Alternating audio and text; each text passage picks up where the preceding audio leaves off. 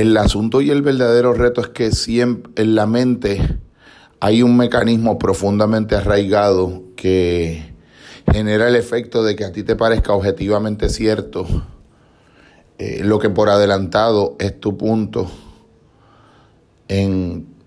cualquier punto de vista, porque, pues, como dicen algunos autores, eh, todo punto de vista es la vista eh, en un punto. Quiere decir que es en un punto, pero a, excepción de, de no poder ver todos los demás puntos. Y entonces, de alguna manera, pensar que todo es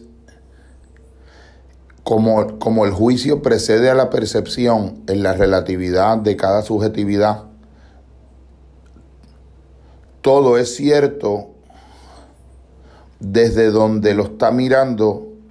quien desde ese punto está mirando. Pero de esa verdad que es completamente cierta porque es un hecho constatable universal de la naturaleza, a to inferir que como todo es cierto para quien desde ese punto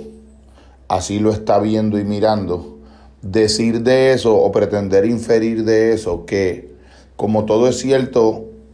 para cada uno desde donde lo está mirando, deducir e inferir de eso que todo es igualmente cierto o igualmente válido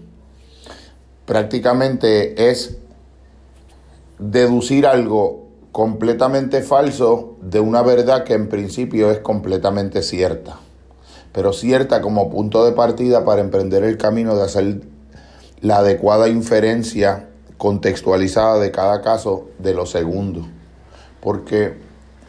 si, se comete ese error que es demasiado frecuente, que es la forma eh, burda de argumentación y racionalización del relativismo, se pierde la posibilidad de que existan unos ejes verticales que puedan, que permitan, más allá de lo que en cada momento al sujeto autoenclaustrado en sí mismo le pueda parecer, o querer parecer que es lo cierto, por ejemplo, eh, como cuando yo pregunto cuál es la diferencia entre no poder ver algo y no querer poder ver algo, que me parece que es algo, una diferenciación a un nivel psicodinámico y psicoanalítico sutil. La, la relatividad en el mundo de los valores ocurre cuando colapsa y se pierde como referente en la horizontalidad de cada subjetividad la verticalidad de un eje que trasciende las subjetividades y que puede permitir unas orientaciones que van más allá de lo que a cada sujeto al interior de su propia subjetividad le pueda parecer que algo es de una manera o de otra, o que quiere que algo le parezca ser de una manera o de otra, y que esa sensación interior emocional de subjetividad,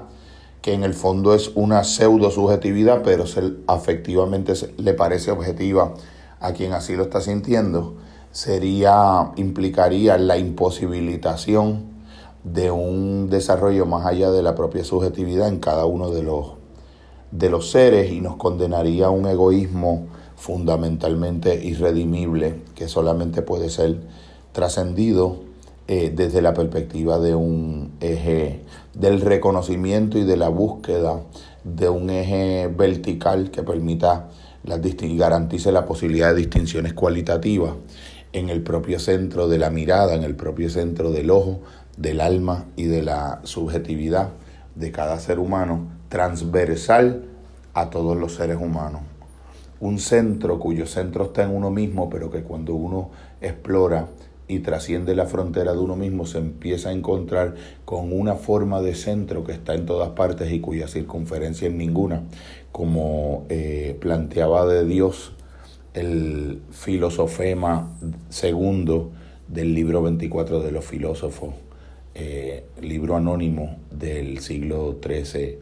eh, rural europeo.